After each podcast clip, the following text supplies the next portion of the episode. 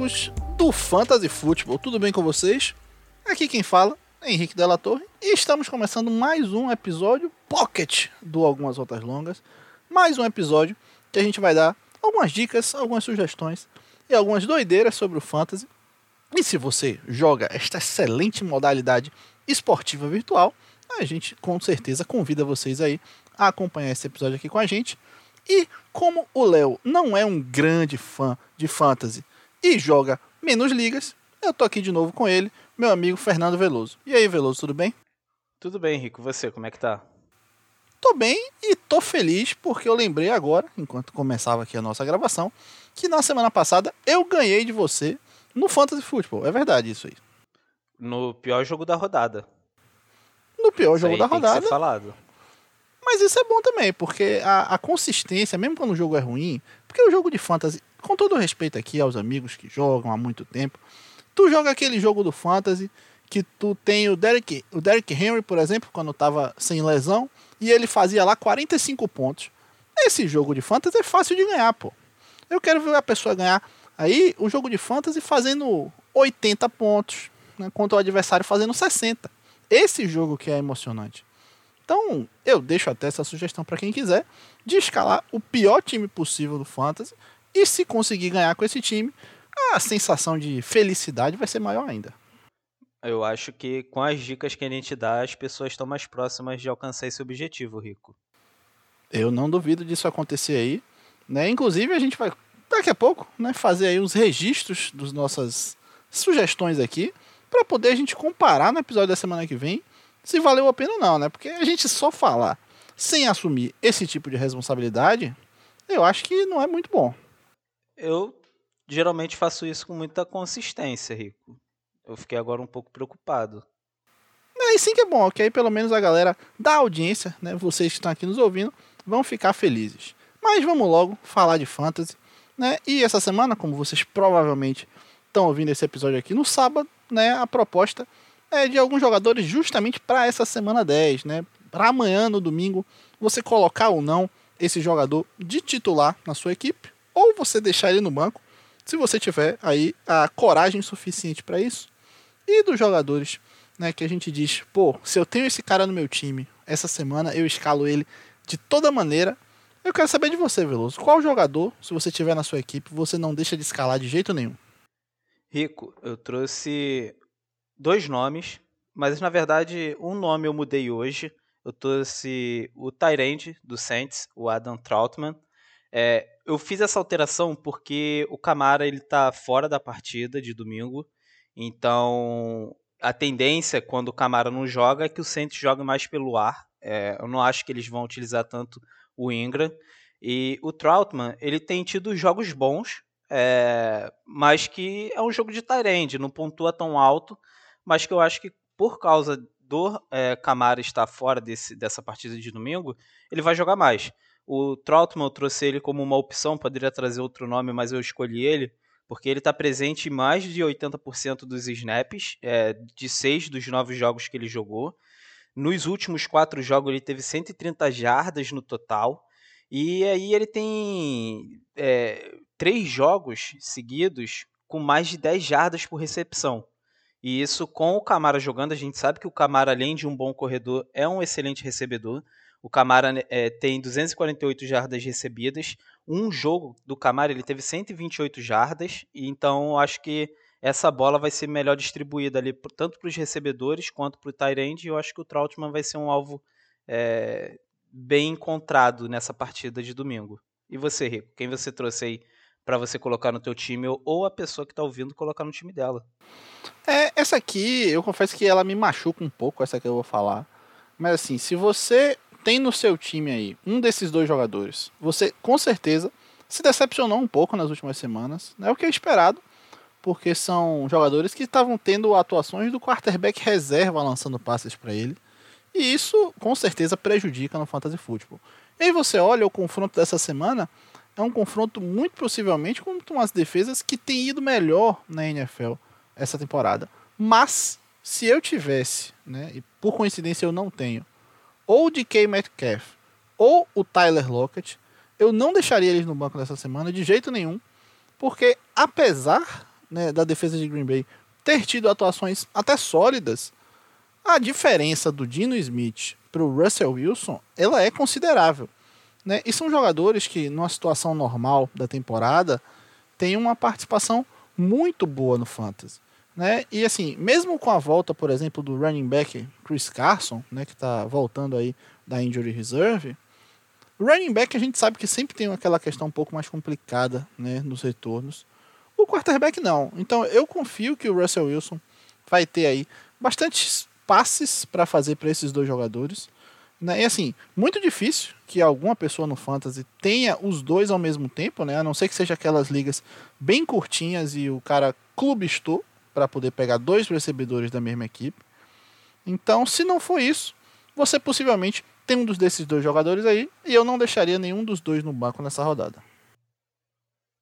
Eu, eu gosto dessa dica. É, é ver como é que o, o vai se portar, mas a gente sabe que a qualidade dele é superior à do Dino Smith, então eu concordo com você, Rico. É, eu espero bastante até do, do, do DK Metcalf nessa volta, porque em alguns jogos ele deixou a desejar, mas ele tem uma boa parceria ali com o Wilson, então acho que pode dar certo. É, sem dúvida. E, e você tem mais algum nome, Veloso, que você não deixaria no, de fora de forma nenhuma? Olha, eu trouxe o nome do Jerry Jude, o wide receiver do, do Broncos. É, ele participou de três semanas nessa temporada, a primeira semana, aí ele ficou fora. Eu não tenho é certeza de qual foi o motivo que ele ficou fora ali da semana 2 até a semana 7, mas na semana 8 e na semana 9 ele participou e ele teve duas excelentes participações em, em campo. Ele teve 108 jardas, foram 10 passes completos, é, recebidos, no caso. E ele é uma ótima opção para você colocar ele naquela posição de ou wide receiver número 2, caso você tenha um wide receiver já titular, um cara que pontua bem, ou até naquela posição flex. Eu acho que ele vai vir bem para cima do Eagles. É, eu fui buscar aqui, Rico, é, as estatísticas defensivas mais básicas ali do Eagles nessa temporada. E eles sofreram 2.121 jardas aéreas e 12, 16 touchdowns. Então acho que o Jerry Jude pode ser uma boa aposta aí para quem está querendo nesse momento um wide receiver ou um jogador ali para posição flex. É, de fato é um, é um bom nome, inclusive gostei bastante dessa sua sugestão aí, Veloso. E eu tenho um nome aqui, né, só para fechar esses jogadores que eu colocaria de titular nessa semana. Esse aqui é um nome um pouco mais arriscado, né? Mas a galera do Fantasy vai entender a minha movimentação a não ser talvez o nosso querido amigo Léo Polêmico. Porque eu vou dizer aqui para as pessoas escalarem o Jacoby Myers, wide receiver do New England Patriots, e eu vou explicar por quê, né? Apesar de todas as partidas sem nenhum touchdown ainda em sua carreira, o Jacoby Myers está sempre com uma quantidade interessante de targets e recepções, né? E nesse jogo específico da semana 10 contra o Cleveland Browns, a gente vai ter uma situação até um pouco atípica. É, do lado do Cleveland Browns, os running backs estão em boa parte aí no protocolo do Covid. Então, eles basicamente só tem um running back disponível para a partida, o Dernest Johnson. E do lado do New England Patriots, eles também estão com problemas de machucado, né, na posição ali do running back. Então, eu acredito que esse jogo ele vai acabar sendo muito carregado, né, na forma do passe. Então, se você tem um jogo, né, dos dois lados aí, muito carregado no passe, Especialmente porque eu vejo o Cleveland Browns um pouco à frente nesse momento. Então, talvez o New England acabe saindo atrás do placar. Eu vejo eles lançando muito a bola. E lançando muito significa muitos alvos e potencialmente muitas recepções aí pro Jacoby Myers, né? E vai que você coloca ele na semana que ele desencanta e ele anota um touchdownzinho aí para complementar a sua pontuação. Aí seria de fato o melhor dos cenários mas, de qualquer forma, mesmo sem contar com o touchdown, eu colocaria o Jacob Myers para jogar nessa semana. Gosto bastante dessa dica. E ele fez aniversário essa semana, Rico. Fez dia 9 aí, 25 aninhos de idade. Então, vai ser um presentão caso ele venha marcar um touchdown. É, o homem tá de parabéns. Né? Mas falando de jogadores que talvez não estejam tão de parabéns assim, ou que a gente simplesmente não vê o confronto desses caras com bons olhos, eu queria saber de você, Veloso, jogador que você agora não escalaria, né? mesmo você tendo ele na sua equipe, você não arriscaria colocá-lo durante essa semana do Fantasy Football. Você falou isso, eu acho engraçado porque é realmente um jogador que eu tenho na minha equipe e que eu não vou utilizá-lo, mas é um jogador que eu tenho certeza que vários jogadores aí de fantasy é, draftaram ele nessa temporada, seja ali uma liga dinastia que pegou um look ou alguém que começou uma liga nova chamou esse jogador porque é uma promessa. Eu trouxe o Rondell Moore do Arizona Cardinals. Ele para mim ele começou muito bem a temporada. Analisando novamente as estatísticas, ele teve um jogo de 114 jardas contra o Minnesota. Em cinco jogos, ele teve 270 jardas no total. De, e teve 21 recepções das 24 tentativas de passe que ele foi o alvo ali. Fora as 50 jardas corridas, é, sendo que no jogo contra o Niners, na, na semana 5, ele teve 38 jardas corridas. Mas assim, ele começou muito bem, só que nas últimas quatro semanas ele veio caindo bastante de, de de atuação, de, do que ele pode realmente entregar, ele oscilou bastante. É, nessas últimas quatro semanas ele teve 82 jardas, ele foi o alvo 16 vezes e recebeu 13 passes. Então os números deles estão caindo. E aí às vezes a pessoa fala assim, olha Fernando, mas poxa, às vezes ele está participando menos das jogadas porque ele é um rookie, a gente está se aproximando ali, se aproximando ali de um momento mais decisivo da temporada. Não, eu busquei o número de snaps em que ele participou e da semana 6 até a semana 9, ele participou de 172 snaps. Na semana 1 até a semana 5, que foi quando ele brilhou, ele participou de 133 snaps. Perdão aí pela gaguejada. Então, eu vou colocar o Rondell na, no banco. Ele não está jogando bem. Ele não marca touchdown, mas a gente já falou isso aqui num outro momento. Você falou, na verdade, né, Rico?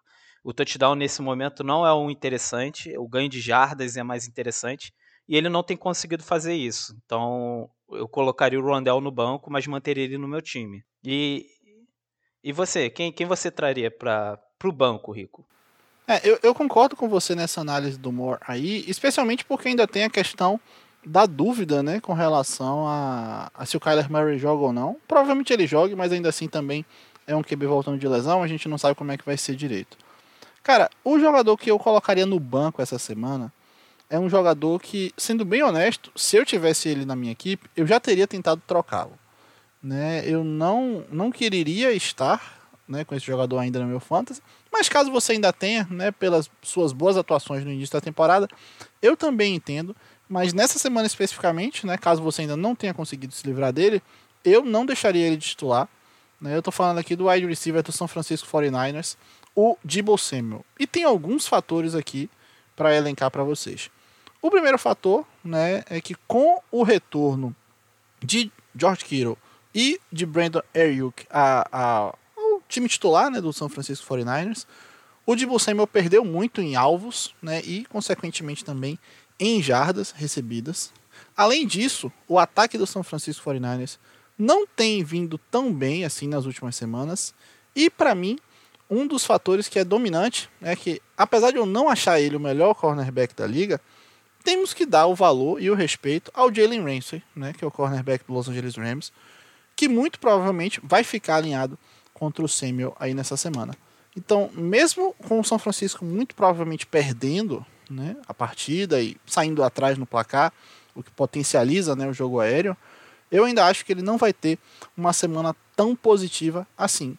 E por último, né, mas não menos importante, assim, só aquele asterisco mesmo, eu evito escalar muito o jogador que jogue na segunda-feira, principalmente se for um jogador que eu não tenho possibilidade de fazer uma alteração, né? Se eu não tiver mais de uma opção, eu evito, porque às vezes o cara tá lá na segunda, você tá contando com os serviços dele e por qualquer motivo que seja, às vezes um probleminha ali intestinal, e ele fica de fora e você fica sem os pontos.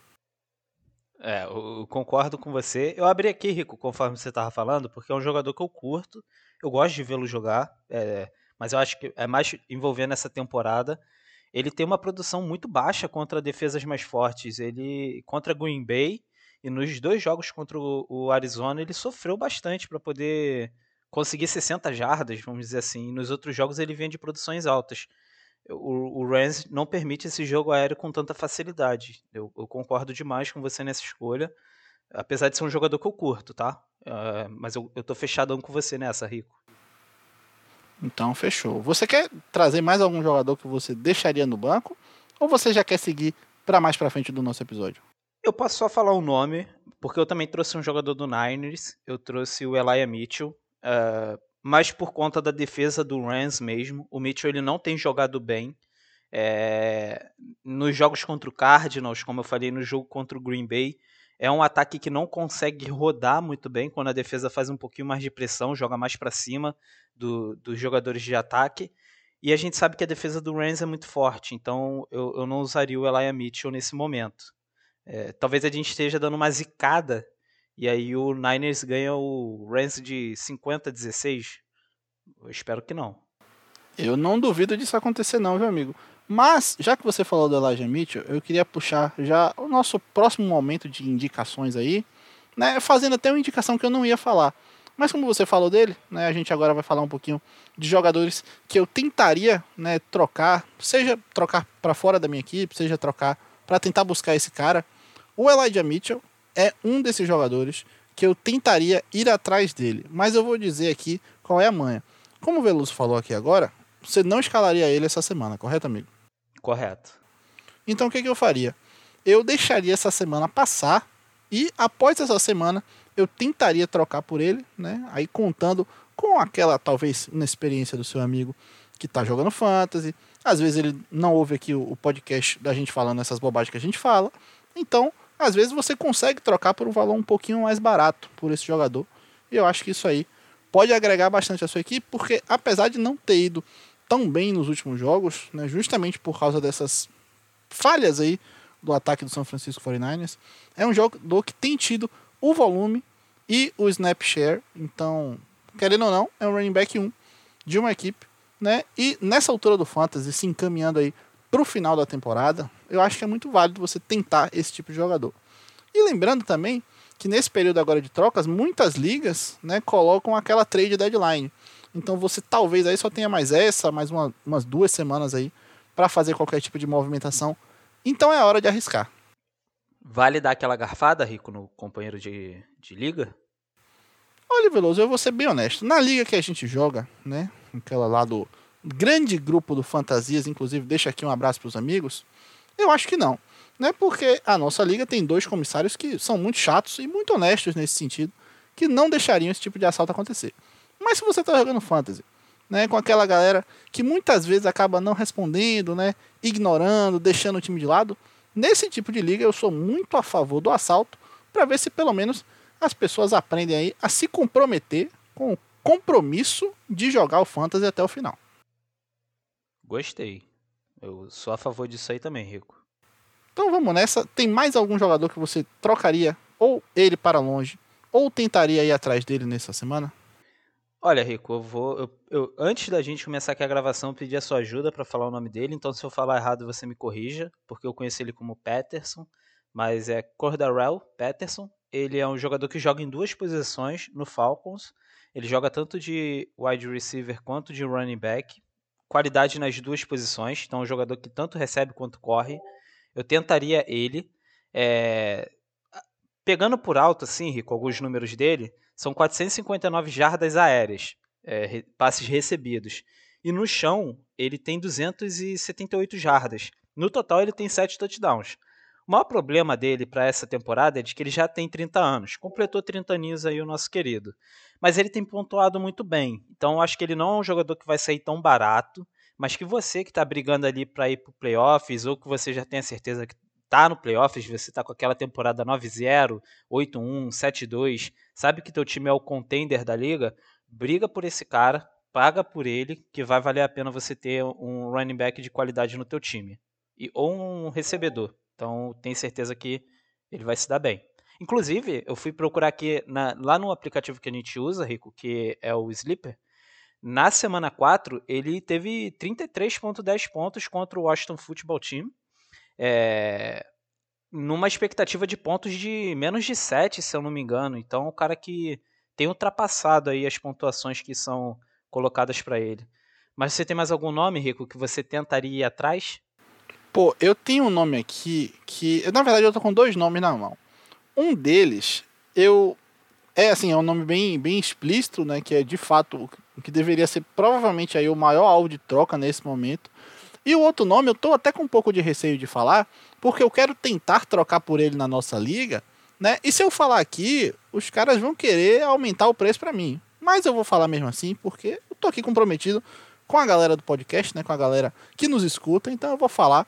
Eu tentaria trocar de qualquer maneira nesse momento pelo Deontay Johnson, wide receiver do Pittsburgh Steelers. Por incrível que pareça, eu tô aqui né, colocando um wide receiver dos Steelers no, no bolo, mas simplesmente a gente teve lá né, em Pittsburgh a, a lesão do Claypool, né, ele já estava jogando com a lesão do Juju, que tirou ele da temporada toda.